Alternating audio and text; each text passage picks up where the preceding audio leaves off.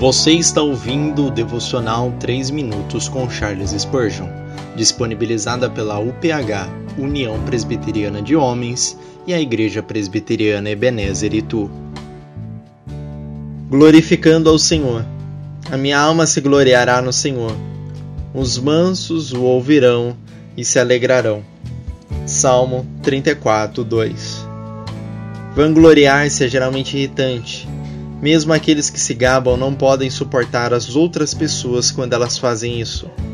Mas há um tipo de glorificação que mesmo os humildes podem suportar ouvir. De fato, ficam felizes em ouvir. Os humildes ouvirão e se alegrarão. Isso acontece quando ouvimos as pessoas glorificando-se no Senhor.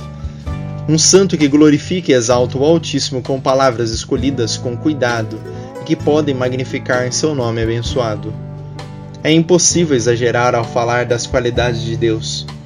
Tente, queridos irmãos, glorificar-se no Senhor.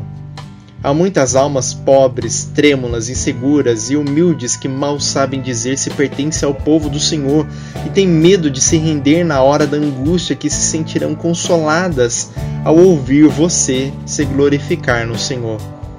Os humildes ouvirão isso e se alegrarão. Ora, diz a alma humilde, o Deus que o ajudou pode me ajudar. Aquele que o tirou das águas profundas e o colocou em segurança também pode me levar através do rio e do mar e para me dar a libertação final. Minha alma se gloriará no Senhor. Os humildes a ouvirão e se alegrarão. Senhor, hoje glorifico-me livremente em Ti o Senhor me salvou e continua a me salvar todos os dias. O Senhor me tirou do meio dos meus inimigos e alegrou meu coração. O Senhor é o Todo-Poderoso que nunca falhará. Amém.